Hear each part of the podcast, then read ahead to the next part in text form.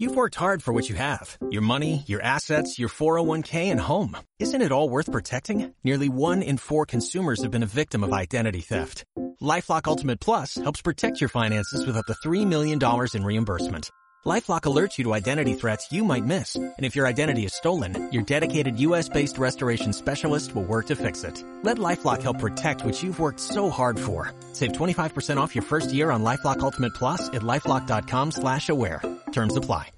¿Cómo ves la, la marcha de, del gobierno en estos casi cinco meses van a ser lo que Sí. la llevan de gobierno? ¿En qué etapa ves que estás transitando y cuál crees que son los temas fundamentales para analizar el gobierno al día de hoy? Hay algo que me parece bastante curioso, que el gobierno muestra fortalezas en algunos lugares en donde inicialmente uno pensaba que podía ser más débil y debilidades en el sentido contrario, debilidades en, en algunos lugares donde creía que era más fuerte. En relación a eso, yo lo que veo es que a veces el gobierno comunica muy mal. Siempre el, el PRO, incluso hasta se autoproclamaba como un espacio nuevo que le ponía mucha atención a la comunicación. Y la verdad que hay algunas cuestiones que se comunican muy mal, que, que no hay una estrategia clara de comunicación, salvo una que es evidente, que es el hecho de resguardar la figura del propio Macri. ¿no? Digamos, Esa sí la hacen bien, en el sentido de que Macri es en sí mismo una estrategia de, de comunicación, ¿no? Sí. Pero después cuando cuando quiere comunicar cosas de gobierno, digamos, ahí tambalea un poquito. Y eso es, es extraño, porque en realidad uno pensaba inicialmente que ahí iba a poder tener alguna fortaleza más.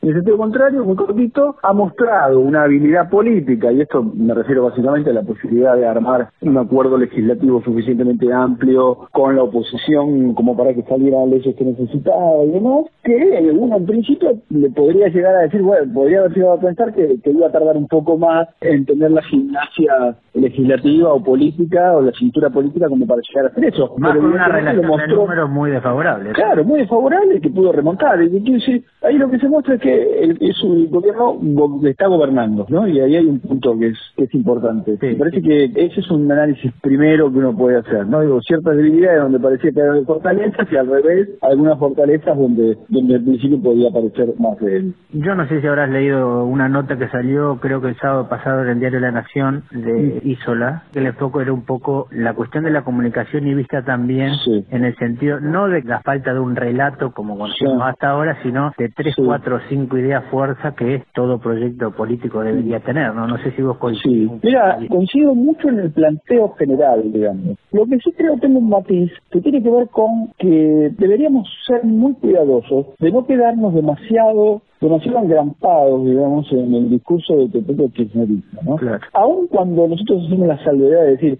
bueno, pero no se trata de construir un nuevo relato. Digo, cuando estamos haciendo esa salvedad, en realidad también le estamos dando entidad a la propia lógica del relato. Y es una, es una especie de trampa entre sintáctica y semiótica que me parece que tiene consecuencias políticas, hay que tener mucho cuidado. Ahí yo creo que hay que levantar mucho la vara, porque si la vara de medición nuestra va a ser siempre el kirchnerismo, es un problema, porque el kirchnerismo era horrible. Si uno lo compara con el kirchnerismo, cualquier cosa va a estar bien. Y la sociedad va a tardar muy poco en desentenderse de eso, ese es el otro punto, ¿no? La sociedad inmediatamente lo, lo que va a hacer es medir al gobierno en referencia a, a sí mismo, digamos. A ver, yo con estos tipos estoy mejor o peor. Digo, es la distinción frente al kirchnerismo y demás es una distinción extremadamente politizada. De todos modos, y en relación con esa nota, lo que digo es que sí acuerdo muy rápidamente es que un proyecto político tiene necesariamente que tener algún tipo de, digamos, de narrativa, ¿no? Algún tipo de, de historia. Tiene que querer contarle a,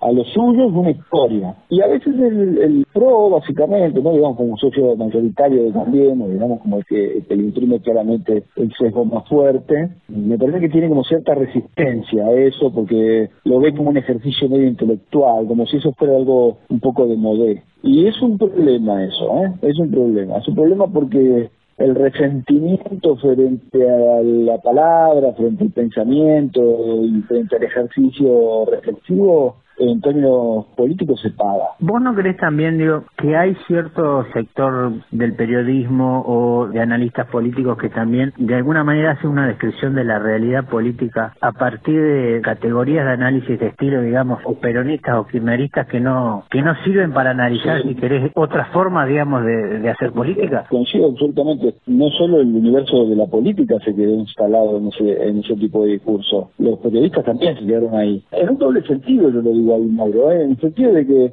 el kirchnerismo eh, no inventó nada, el kirchnerismo era de, algún modo un, gran, una gran estrategia de interpretación de un modo social y colectivo. Entonces, esas cosas no cambian, esas cosas no cambian por perder una elección. Y eso hay que tenerlo bastante en claro, ¿no? Digamos, la Argentina como sociedad política tenía un, un nivel de resistencia bastante bajo hacia el populismo, hacia cierta idea excesivamente licuada de democracia, eso no, no, no cambió, no, no, nos convertimos en Noruega o en Suecia porque le pudimos ganar por un punto al kirchnerismo. Esta es la misma sociedad que teníamos en noviembre del año pasado. Y con el, periodismo pasa exactamente lo mismo, con un agravante, que es que el periodismo argentino no está pasando por un gran momento en términos de calidad intelectual. De ahí tenés un problema, los analistas son los mismos, y salvo alguna rareza, salvo alguna rara excepción, que uno por veces, a veces pan y pega alguna cosa interesante los personajes centrales que arman y que curan el debate político y el debate público son las mismas y bueno, y se manejan con un éxito parecido y con un núcleo de ideas parecido. Eso genera la dificultad también de discutir nuevas cosas, ¿no? Exactamente, exactamente.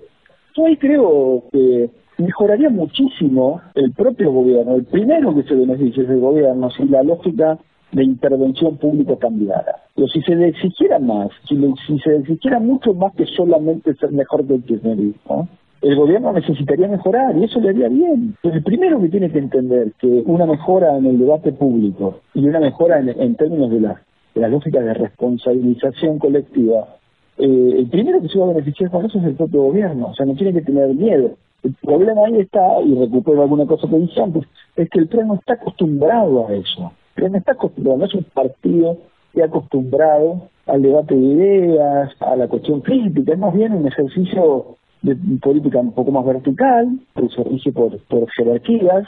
El punto está en que a veces, cuando la densidad de los problemas y cuando la densidad de la práctica política lo requiere, te hace falta un poquito más de robustez, ¿no? Me da la sensación en términos de discusión si se quiere, es un terreno donde debería haber un aprendizaje, me imagino que va a ir habiendo un aprendizaje. Cuando si querés el centro de la política, si se quiere, es de alguna manera una política de resultados, donde vos mostrás cosas concretas y hablan esas cosas que vos mostrás, y en una coyuntura que estamos viviendo, donde los resultados que uno se pueda mostrar son bastante escasos, ¿no? Por, por la misma crisis y por la poca dificultad, creo que también hay, hay un aprendizaje, ¿no? Es decir, bueno, también esta cuestión, digo, de, de la política se requiere más crítica que lleve la situación hacia, hacia otras discusiones y que después ya puedas mostrar eh, los hechos que estás hoy trabajando, ¿no? Que me parece que también hay dificultad de mostrar hoy. Sí, sí, hay, hay, hay algo de eso, ¿no? Y, además, me parece que cierta lógica de, entusiasmo y, de, bueno, de algarabía, que es más fácil de,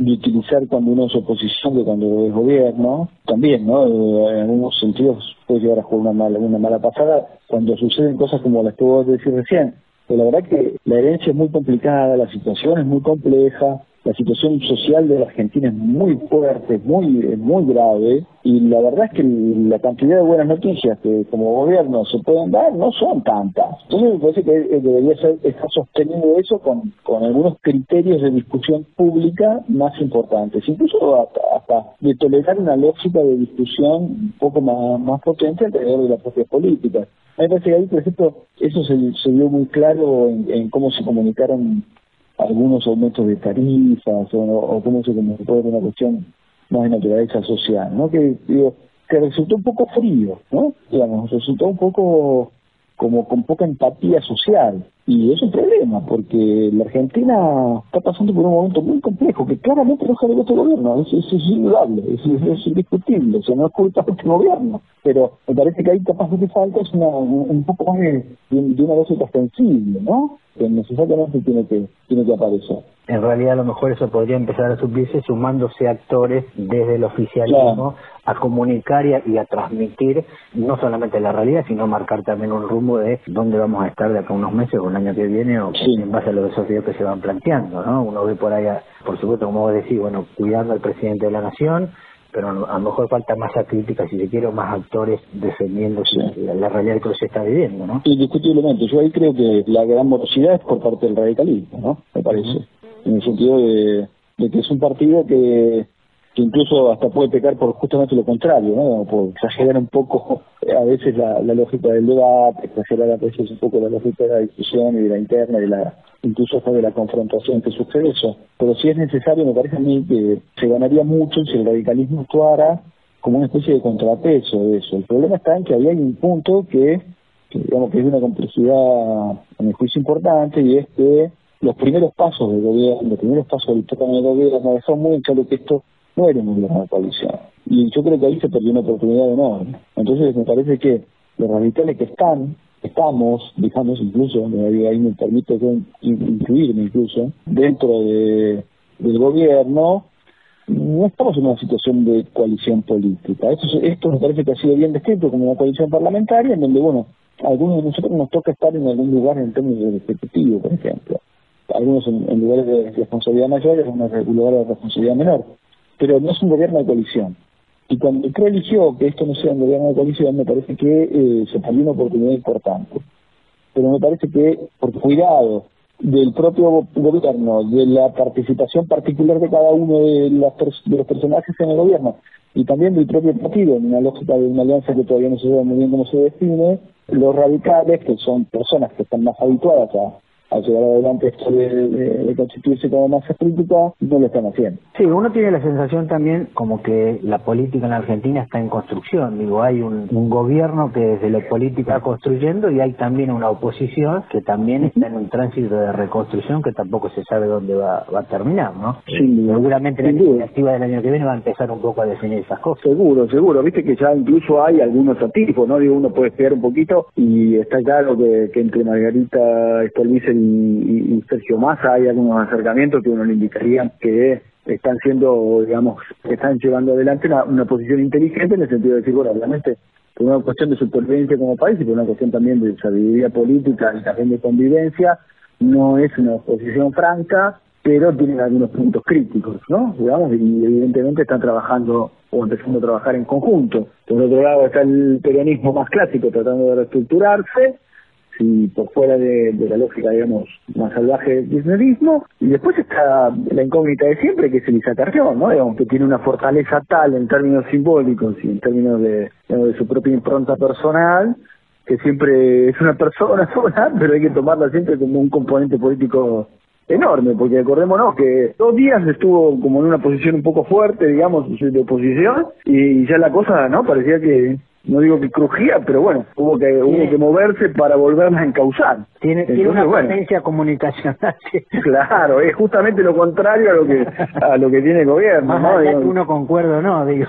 No, esto es, independiente, claro, es independiente de eso. Y además también, también esto justo decirlo, tiene una credibilidad pública enorme, ¿no? O sea, lo que diga ella, si es verdad o no, porque también a veces dice disparates, pero lo que dice lo que dice ella eh, tiene un peso social que probablemente no tenga no lo tenga ningún otro político en la Argentina. Sí, y fundamentalmente en un tema que el otro gran tema, o sea, por un lado si querés está la, la cuestión económica, donde a lo mejor ahí, más allá de las dificultades de la inflación, tiene los dos grandes logros para mostrar el gobierno en materia económica, que es la salida del cepo, bastante exitosa, y ahora el arreglo con los jóvenes. Sí, con los.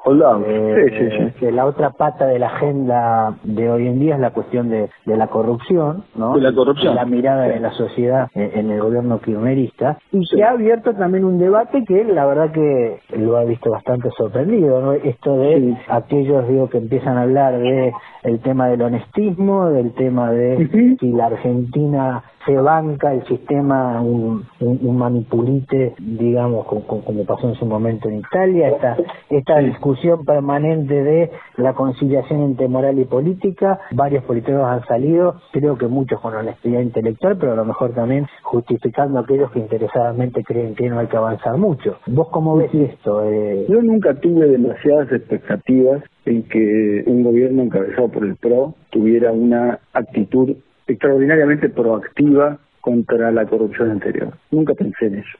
Por lo tanto, no puedo defraudarme porque nunca eh, me esperancé.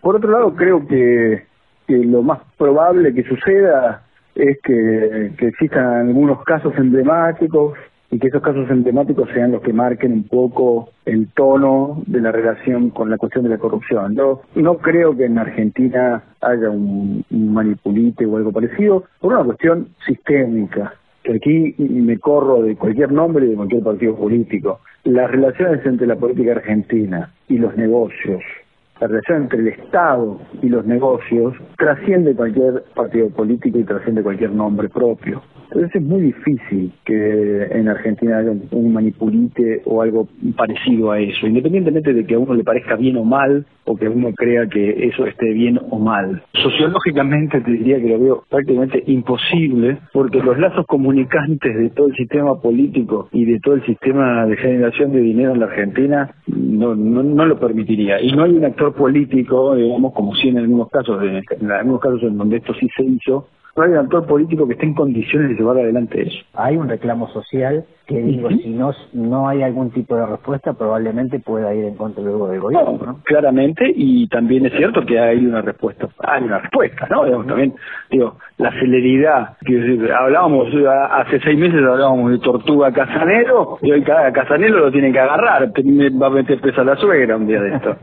y, hace, y hace, hace, y hace un año era Tortuga Casanelo. Y eso uno no puede pensar que la política es ajena a esas celeridades, porque estamos en Argentina. Entonces, digo, no es que no está ocurriendo nada, y no es que el gobierno sea igual que el anterior en relación con eso, está claro, y está claro también que, hay una demanda colectiva, y una demanda social, una demanda ciudadana que empuja para ese lado.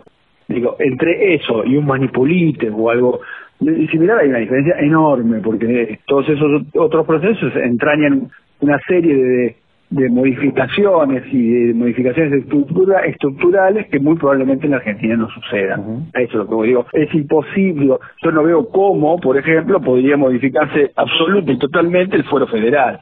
¿cómo, ¿Cómo hacemos eso? ¿Quién lo hace? ¿Quién es el actor político que hace eso? No puede suplantar de un día para otro los 12 jueces federales y poner 12 jueces, digamos, sin historia. Entonces, lo que sin hacer eso... Sí, uno tiene la impresión a lo mejor que algunos utilizan, si se quiere, ciertas herramientas de temor como para decir, bueno, no, padre, muchacho, porque el sistema no sabemos si aguanta que se investigue la corrupción, ¿no? Pero eso, eso es más bien interesado, ¿no? Yo creo que la pregunta, Mauro, ¿sabes cuál es? ¿Cuánto resiste la reforma a la política argentina? Y ahí no estoy hablando de cuestiones morales ni de cuestiones ni siquiera que tengan que ver con cuestiones de naturaleza, de corrupción y demás, sino cuánto es lo que resiste la democracia argentina para hacerse más densa, para hacerse más fuerte, para volcarse a una lógica de reformas. Digo, ahí yo ya tengo algunas dudas más grandes. Me parece que la lógica de fracasos, las, las decepciones permanentes y eslabonadas y demás han hecho que la sociedad argentina sea una sociedad que exige muy poco a la política que le exige muy poco, que con que, digo, viste, con que nos estén gobernando personas normales, viste, que saludan, que hablan normalmente, que no te gritan, que no te están avasallando, cosas que obviamente son una enorme diferencia cualitativa y cuantitativamente con lo anterior, eso es indiscutible. Pero lo cierto es que parece que eso alcanza, digamos. Y entonces me parece que a mí la, la pregunta que me ronda por la cabeza siempre es cuánto tolera la democracia argentina un proceso de reforma o un proceso de adensamiento, un proceso de engrosamiento digamos, de, su propia vida democrática? Esa es una pregunta que yo particularmente me hago mucho sin tener una respuesta clara, ¿verdad? Es más fácil hacer la pregunta que responderla. que, responder, pero bueno, hay, hay que hacerla también esas preguntas. Sí, sí. Bueno, Gabriel, con bueno, Mauro. vamos cerrando y te agradezco muchísimo la pregunta. No, por favor, por favor, un abrazo enorme.